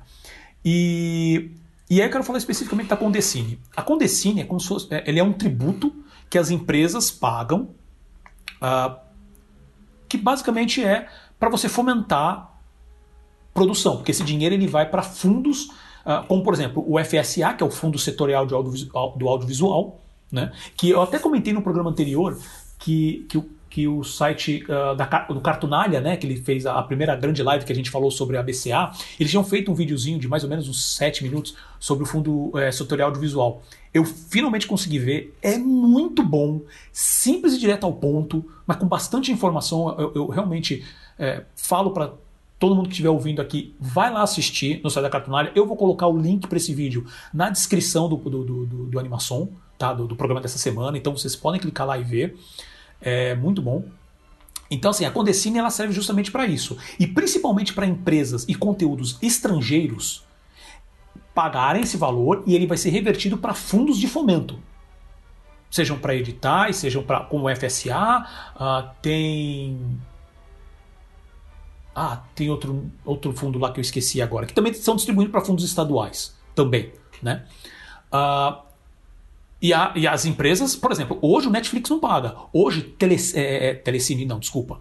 É, que, não sei, não, Telecine especificamente não sei, mas tu fala assim, a, as operadoras de telefonia celular também não pagam. Nenhum serviço de streaming paga no Brasil com Decine. Eles trazem conteúdo de fora. Pronto, resolvido as séries mega monstros que vocês veem no, no Netflix, no, no, no, Amazon Prime, por exemplo, no Hulu. Ninguém paga com Condecine. A produção vem baratinha de fora.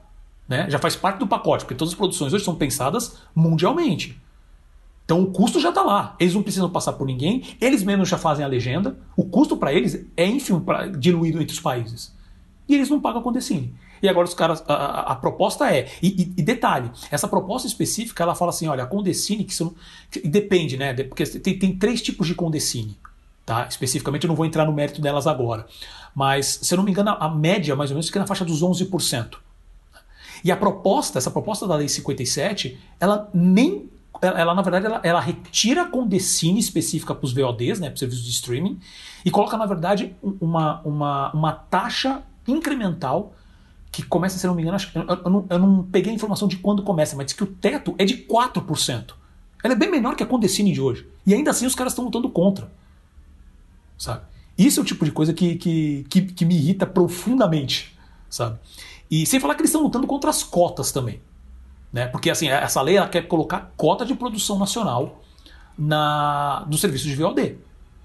Principalmente os de fora, como Netflix, que produz uma quantidade absurda de conteúdo tirando, as, tirando os licenciamentos, né, eles produzem uma quantidade absurda, né, sem falar, por exemplo, no Disney Plus mesmo, que está para entrar, né, que o conteúdo, teoricamente, vai vir tudo de fora. Né. O Netflix ainda tem esse, esse projeto, e eu, isso eu dei uma pesquisada, ele tem. Ah, eu posso estar tá errando um pouco o número, mas assim, parece que ele tem de 20 a 30 projetos nacionais que ele vai que ele está produzindo agora em 2020. Nem todos vão ser lançados agora, alguns ainda vão ser lançados durante o ano, mas tem alguns que já estão para 2021. Né? Então, eles têm esse tipo de, de, de, de, de procedimento. Mas é o tipo de coisa, essa condecine, na verdade, é para garantir que a produção vai continuar sendo feita e não dar uns 5 minutos no Netflix da vida e ele fala assim: não, quer dizer, parei de produzir conteúdo no Brasil. Que hoje existe toda uma estrutura no Brasil que está pre é, prestando serviço para o Netflix. Né? E para, provavelmente, Amazon Prime também. Acho que não, eu não sei se a Amazon Prime já produziu conteúdo no Brasil, agora me escapa. E tem outros serviços também. Né? Então, ah, esse problema que a Austrália está enfrentando assim, é, é, quase que uma. Dadas leves proporções, é quase que uma cópia que a gente tem aqui. Né? Isso pode impactar. Se entra algum tipo de. Se, por exemplo, é, essas empresas que eu falei, né? A Netflix, a Claro e a, a, a Bert, né? É a Bert? Não sei se eu estou falando errado agora. É a Bert, isso mesmo. Né? Onde eles se posicionam numa, numa. Eu esqueci o nome que fala, mas é numa, numa consulta pública. Né? Numa consulta pública. Eles vêm e são tão contra assim, esse tipo de, de, de, de, de proposta, sabe? Onde o valor que eles, que eles deveriam pagar é bem menor do que já é aplicado hoje para as outras, onde você tem é, cotas, que você poderia a, a começar até com cotas menores, até pelo histórico mesmo que, que, que o Netflix, usando ele como exemplo sempre, que ele é o maior hoje, tem. Você poderia trabalhar isso e não ser totalmente contra, sabe? Porque, que nem no caso da Austrália, é perfeito. O conteúdo já está pronto de fora, não existe adaptação, não existe localização nenhuma. E pode acabar com a indústria deles lá. Né? Ah, é que nem você falou assim, talvez ah, o foco seja o streaming. Sim, mas se você não tem obrigação nenhuma de, de, de algum tipo de, de, garantia de que você vai ter aquele conteúdo sendo comprado no país que você está, continua trazendo desenho de fora. A Netflix especificamente tem um acordo gigantesco com a DreamWorks de produção de animação infantil. Né? Falando especificamente de, de, de, animação e nesse caso mais infantil. Né? Uh, tem tem uh, várias animações que, que a Netflix está fazendo que são animações adultas também. E quando ela, que ainda mais se é produção própria do Netflix, entra no mundo inteiro de uma vez só. Não tem como você barrar isso. Não tem algum tipo de, de, de, de limitação para pelo menos garantir a indústria do país, eu acho bem complicado, bem complicado. É, eu acho que a, a maior diferença que tem no caso australiano em relação à produção, e aí no caso especificamente de animação, é que a Austrália tem uma indústria de animação porque ela tem estúdios, né, alguns estúdios até grandes, né, se a gente for comparar com o que tem em outros países, porque nos últimos 30 anos ela, ela virou mão de obra mais. Hoje, hoje talvez até menos, mas por um bom tempo ela, ela forneceu é, produção de animação para vários estúdios. Aliás, talvez o maior destaque que eu possa dar é que por, foi, o triste é que isso aconteceu no final do, da, daquela fase, na fase que a gente chama dos típicos, que foram aquelas continuações que a Disney fazia dos, dos clássicos da animação, porque ela usava estúdios no mundo todo, né? Então, tinha no Japão, tinha na Coreia, tinha no Canadá, no, no, no, no, Brasil também, também tinha produção aqui, enfim, tinha em vários países. E durante um bom tempo, o estúdio que fazia a melhor qualidade era o Canadá. No Japão tinha só um estúdio que fazia animação. A Coreia também produziu, Coreia do Sul também tinha, tinha estúdios. O Japão tinha só um estúdio que fazia com, com a qualidade que eu considerada mínima para um padrão Disney de, de, de continuação, né? Mas depois de um tempo que o Canadá era o top, a Austrália passou a ser a melhor qualidade. Tanto isso é verdade que eles falavam que se os australianos tivessem um, um orçamento equivalente ao dos longa-metragens, eles conseguiriam fazer um, um, filme de altíssima qualidade, porque os profissionais lá são muito bons, né? Inclusive, eu, se não me engano, até o, o Andreas Deja da Disney chegou a passar um tempo lá também trabalhando quando eles faziam os filmes são profissionais de, de alta qualidade, né? Então, assim, é, esse tipo de, de quebra, esse tipo de política cultural, né, de você reduzir a, a produção local, ela vai a, afeta diretamente esse tipo de, de, de produção, né? Então é uma produção que já evoluiu dentro coisa de 30 anos, então você tem profissionais de alta qualidade, então há um risco de você implodir. Então esse, esse é o maior temor da não só da, da, animação, enfim, de toda a produção de cinema e de televisão também, né, australiana, mas é, você acabar com uma, uma indústria que já se consolidou. Né? Então você quebra. Aqui no Brasil a gente está no sentido inverso, aqui a gente está construindo. Mas lá não, lá eles já têm construído e podem perder. Né? Então essa é a, a maior. O, o restante da nossa discussão ela se equivale, né? mas acho que a, a maior diferença que pega é essa, né? o risco que eles têm de perder aquilo que eles conquistaram nas últimas décadas. Sem dúvida. E assim, para realmente para encerrar, é por isso que é importante é, essa que o mercado lá deles também se una e lute contra isso. Né? É preciso é, um mínimo, pelo menos, para garantir a produção do país. Né? Obviamente, eu não estou pensando num cenário perfeito onde qualquer um consegue construir, montar um estúdio e ficar produzindo conteúdo. Infelizmente, não vai ser assim. Mas, se, como você mesmo falou, se já existe essa indústria, pelo menos manter. Sabe, realmente pensar numa coisa também a longo prazo. A, a longo prazo não, desculpa, numa, numa coisa mais global. Isso é necessário. Vamos lá, meu amigo Paulo. A Netflix adquiriu os direitos internacionais do próximo filme animado do Bob Esponja, O Incrível Resgate. Conte-nos sobre essa novidade. Então, essa notícia, na verdade, ela saiu com exclusividade pela, pelo site Variety, né? Uh, ele fala que esse acordo do, do Netflix com a Paramount para distribuir internacionalmente o próximo filme do Bob Esponja, que já foi adiado algumas vezes, né, por causa da pandemia, é, fala que o acordo ele exclui a China, né, o Netflix não tem presença na China, e no Canadá a, a, a Paramount ainda tem planos de lançar nos cinemas. Então, o Netflix lá vai esperar o lançamento nos cinemas, tá? Uh, antes de liberar para os assinantes. O que não vai acontecer com o resto do mundo. Né?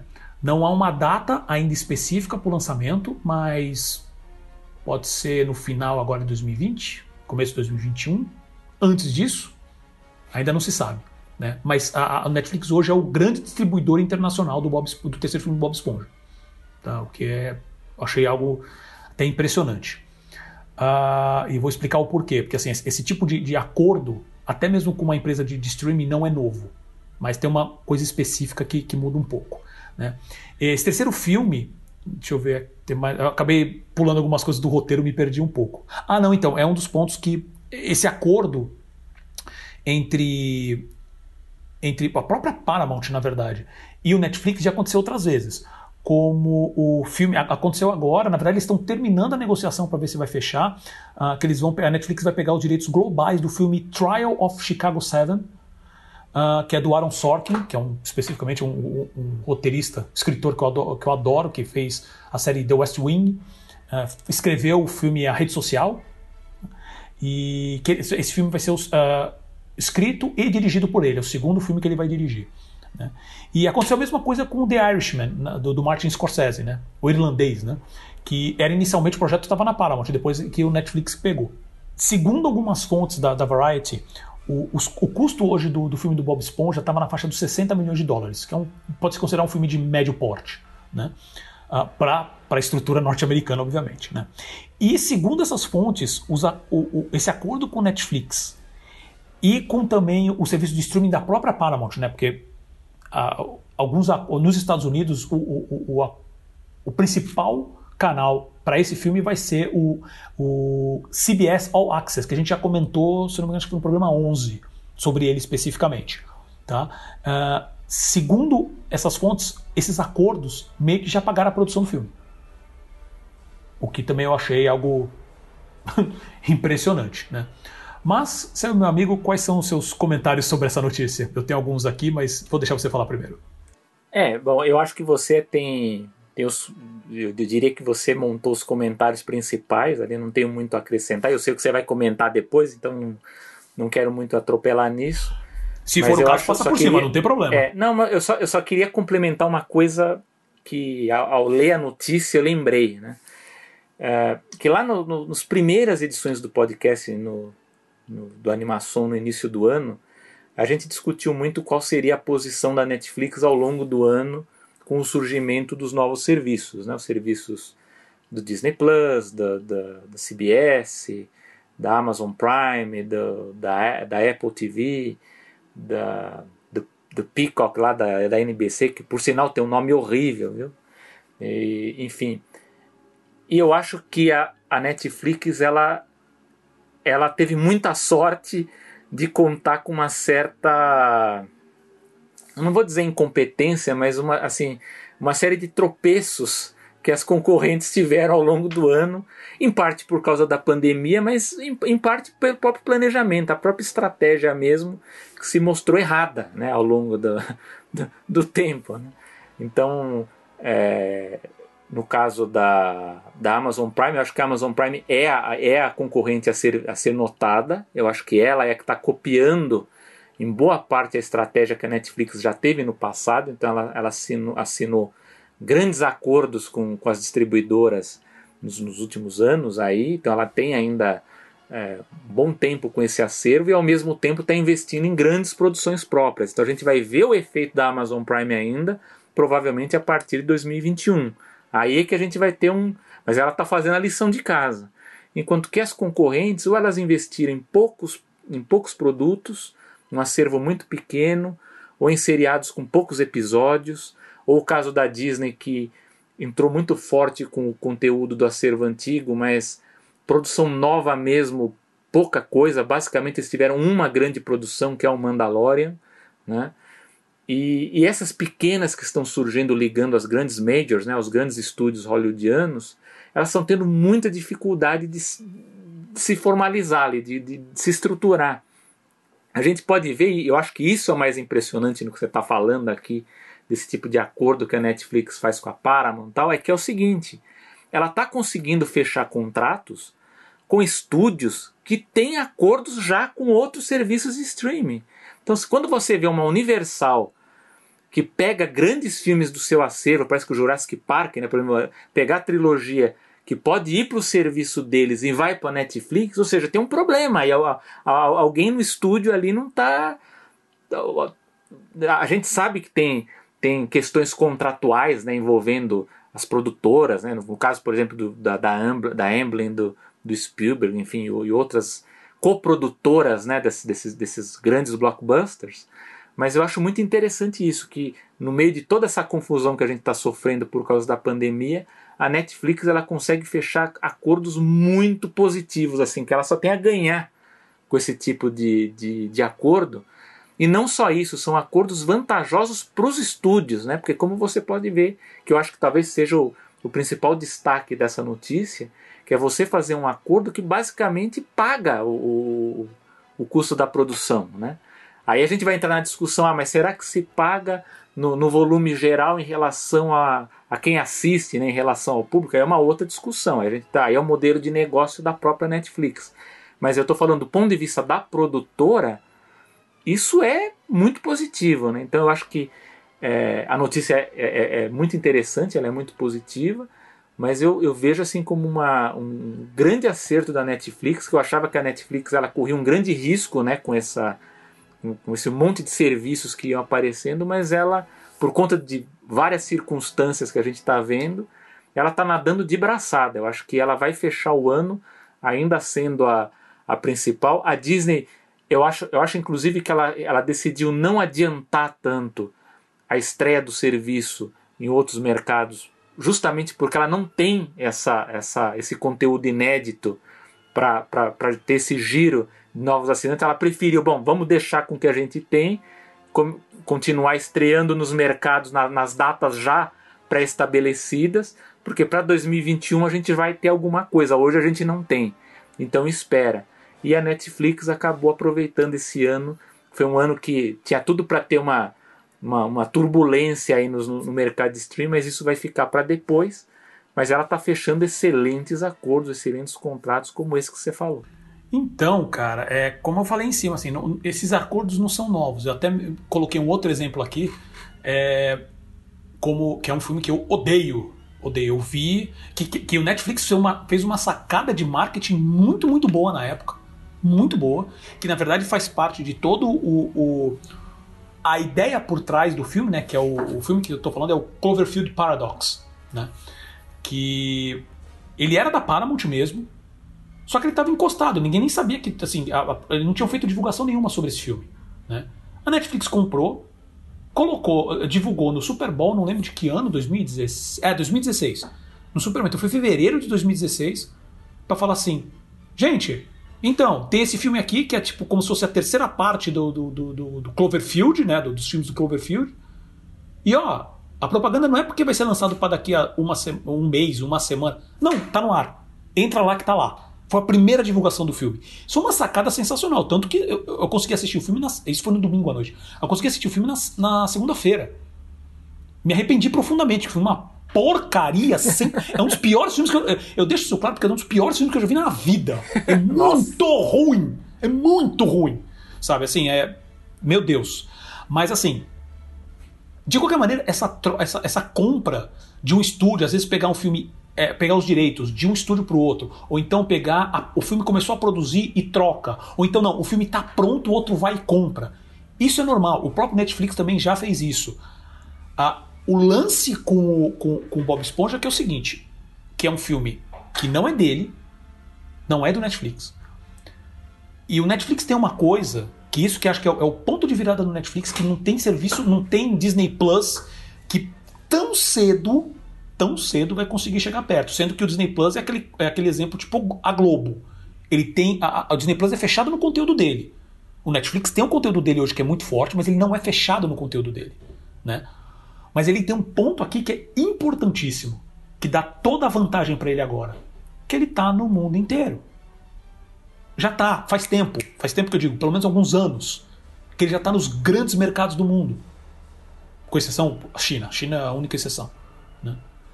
Uh, então, quando você chega, que nem você falou assim, me parece que ele está toda hora ali olhando o, o, o que está acontecendo e fala assim: putz, os caras estão com um problema ali do Bob Esponja. Obviamente que eles vão querer o mercado norte-americano. Vamos oferecer um mercado global para eles? E a gente dá. Que, que é isso que o Netflix faz muito bem. Chegar e falar assim: olha, eu tô aqui, ó. Vou dar um exemplo, vai. Tá aqui, 100 milhões. Ou então, no caso mesmo, vamos usar um exemplo mais específico. Quanto custou o filme para você? 60 milhões, tá aqui, tô comprando os direitos globais. É meu. Aí tem, entra aquela discussão que a gente já teve em, em, em podcasts anteriores, né, do, do animação, falando do tipo, tá, eu comprei, mas eu vou passar algum dado para eles? Não sei. Esse acordo não dá para saber. Pode ser que tenha, pode ser que não tenha, né? E então assim, o Netflix tem muita força nisso e ele vai continuar sendo, essa, acho que essa ponta de distribuição muito forte. Né? Principalmente para fora dos Estados Unidos. Porque a, a, gente, o pessoal já vem falando, né? o mercado americano já tá, não está totalmente consolidado. A TV a, a paga hoje já tem uma, tem uma abrangência muito maior do que o streaming, de maneira geral, já chegou lá. Né? Então, é, é impressionante a força do Netflix quando você acha que. Ah, porque as, as, as outras plataformas estão cada vez mais fortes? Estão, estão crescendo, ainda mais uma Disney, né? Mas, cara, o Netflix já está no mundo inteiro, pronto, redondo. É só pegar o arquivo digital, colocar lá e pronto. Né? E eles sabem divulgar, eles sabem fazer isso. E não só isso, porque também tem a parte de divulgação da própria Paramount, que vai, ter, vai ser interesse deles. Provavelmente, dependendo desse tipo de acordo, não vai ser esse acordo tão simples, talvez, né, de só comprar. Não, vocês vão tirar um X baseado em número de views. Isso é especulação minha. Tá? Porque eu acho muito. O que me deixou meio assim é o fato de falar assim: olha, o acordo com, com o, o streaming, o CBS All Access, e o Netflix já pagou a produção.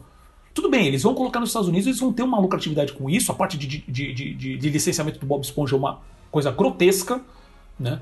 Mas eu acho que tem algum elemento diferente nesse acordo. Mas é, é especulação minha. Tá? Uh, mas dito isso, é, novamente, o serviço de streaming, de maneira geral, é o foco das, dos grandes estúdios. A gente não sabe como que vai ser a situação dos cinemas, de maneira geral, após a pandemia. Os cinemas estão montando na China.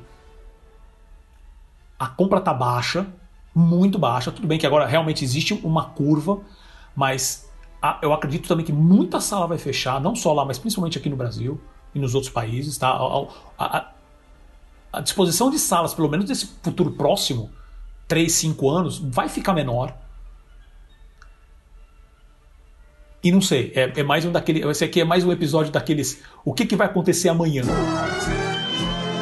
Dito isso, quais são nossas dicas culturais de hoje, começando pelo Selby, obviamente? Meu amigo Paulo, a gente, eu vou dar como dica cultural aqui uma dica que nós já comentamos aqui no, no podcast Animação. E na verdade eu vou repetir essa, essa. Ela não foi dada acho nem como dica, não lembro agora. Mas a gente citou esse filme. Eu porque... acho que. Acho que não foi o segredo de Kells que a gente deu como dica. Ah, não, acho que foi. Acho que eu foi. não lembro, mas eu, eu, eu resolvi dar porque é, dias atrás eu conversei com o amigo Léo Francisco, né, do podcast Papo Animado. E ele está ouvindo os nossos podcasts antigos, tá vendo? Vocês ouvintes, façam isso, façam como o Léo, Vão lá conferir as nossas edições antigas. E ele acompanhou a nossa discussão sobre o segredo de Kells e ele trabalhou na divulgação, na, ele trabalhou na Europa Filmes na, na, no lançamento desse filme e, uh, e ele corrigiu o nome do filme no Brasil, porque o nome do filme no Brasil é Uma Viagem no Mundo das Fábulas. Esse foi o nome que a distribuidora deu aqui no Brasil pro lançamento dessa animação. Ah, e ele, ele, ele não veio como o Segredo não, de Kells? Não veio. Ah. então, Ai, deixo aqui para vocês. Isso aqui foi a distribuidora que decidiu, aqui de última hora. Inclusive o Léo, dou os parabéns para ele, porque eu lembro disso, é, é, ele acabou lembrando. Ele trabalhou toda a parte de sinopse para vender o filme aqui, porque a distribuidora não sabia direito lá o que, que tinha nas mãos. Mas fica a dica aqui de uma Mas fica aqui uma, uma, uma ótima dica aqui que vale a pena ver que o segredo de Kells, então no Brasil ele se chamou Uma Viagem no Mundo das Fábulas. Por isso deve ser tão difícil também encontrar o filme aqui no Brasil. Depois, isso. Eu, é. sempre procurei da outra vez o, o link e procurei por Segredo de Kells e não encontrei. Cara, eu não, sabia, eu não sabia disso, uma, uma curiosidade. A minha dica, na verdade, já que a gente falou de Bob Esponja hoje, né? Então é o, o livro SpongeBob Square, SquarePants Experience, A Deep Dive into the World of Bikini Bottom, que é do grande historiador Jerry Beck. Tá? Esse também é, é, é mais uma das nossas dicas culturais que que, que, eu não, que a gente não leu, eu pelo menos não li. Tá? É, é um livro. Mas é, eu já dei uma boa pesquisada sobre esse livro. É um livro muito detalhado sobre a produção do Bob Esponja, dos episódios do Bob Esponja. Ele parece, na verdade, a capa dele parece lembra um livro de brincadeiras, né? Um livro infantil de brincadeiras, o que faz sentido. Mas na verdade não, é um livro, é, é um livro de arte mesmo, falando da produção. Ele é escrito pelo Jerry Beck, então deve estar entupido de informação e curiosidade muito boas, sabe? Então eu vou disponibilizar esse link também para compra uh, na, na, descrição do, do, do, do programa, né? No, no, no, Spotify, no Apple Podcasts, Google Podcasts, direto lá no site do Animação. E, e, eu vou procurar também ver se tem o DVD do, do Uma Viagem no Mundo das Fábulas, porque. Cara, as ideias, eu não, entendo. Aliás, só, só complementar, eu não conhecia esse livro que o. Você vê, a gente aprende, a gente conhece as dicas aqui no, ao vivo, né? Eu não, eu, não, eu não conhecia esse livro do de arte do, do Jerry Beck e do, do Bob Esponja. E eu acho assim, e deve ser muito interessante porque é, historicamente o Bob Esponja, não sei nem, enfim, eu não vi nenhuma outra outro especialista comentando algo diferente, mas o Bob Esponja ele era considerado, é considerado ainda como a grande última produção animada de televisão que teve um impacto comercial massivo no chamado velho esquema da televisão, aquele velho esquema de TV licenciamento, porque todas as outras séries que vieram depois, não que elas não tiveram sucesso de comercial, não, mas elas começaram a ser mais segmentadas, né? Ou dos mercados, foi é.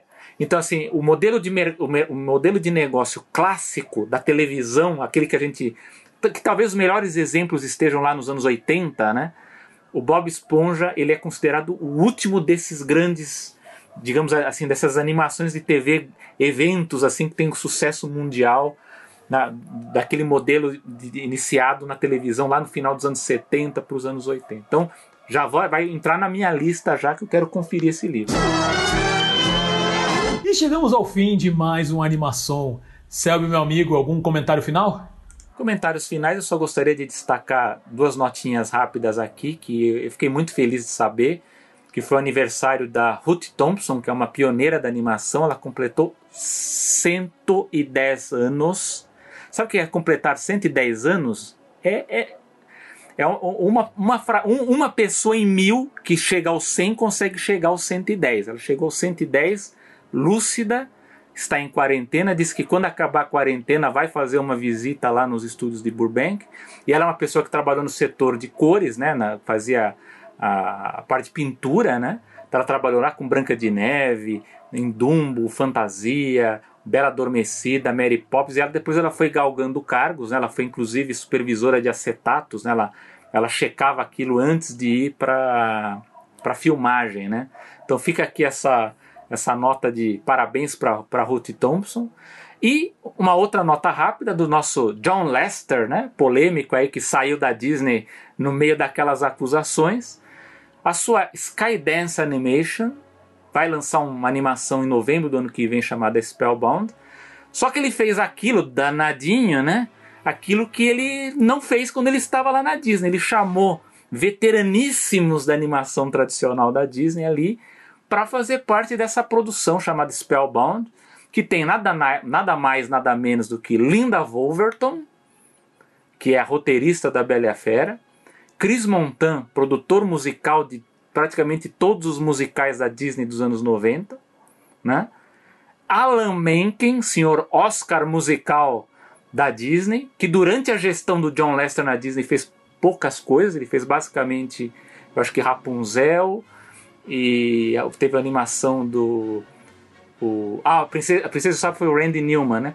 Ele fez o Enrolados e fez, a, fez uma série de televisão e trabalhava mais na parte do teatro, né? Da Broadway. Ele estava fazendo várias adaptações. Então ele está na música e o Glenn Slater, também um letrista também de animações Disney, também está nessa animação Spellbound. Então já fica já como um filme a ser notado para o ano que vem. Então deixa esse destaque final aqui meu amigo Paulo Martini, é isso. Sempre mandando meus agradecimentos ao Gustavo Pinheiro, sempre ele.